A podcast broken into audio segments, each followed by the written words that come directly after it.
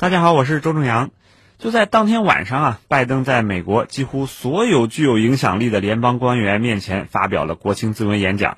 哪些有影响力的人呢？包括国会议员呀、军方高官啊、最高法院法官，还有政府的高级官员等等。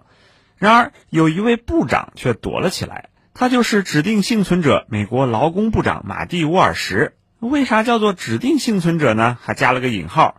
原来呢，就是为了防止总统在发表国情咨文演讲期间，国会山遭遇突发性的灾难事件，导致总统、副总统、国会领袖及内阁成员全体丧生，那这政权不就陷入瘫痪了吗？所以啊，必须要有一位部长级的官员缺席，以此呢，在发生不测的时候接掌国家领导职务。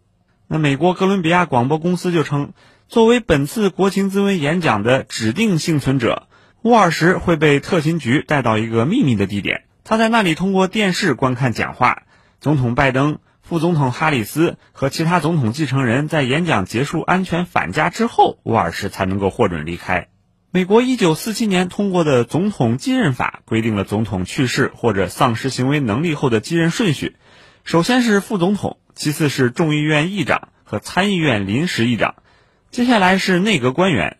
内阁的排名顺序基本以内阁职务的成立时间为准，分别是国务卿、财政部长、国防部长、司法部长、内政部长、农业部长等等。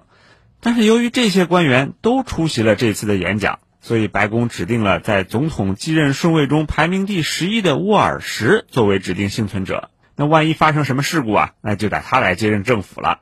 就在五号完成的民调结果显示啊，拜登的民众支持率为百分之四十一，接近他上任以来的最低点。所以发表个演讲还要整出个什么指定幸存者，随时来准备接替自己，那你说这得多没自信啊！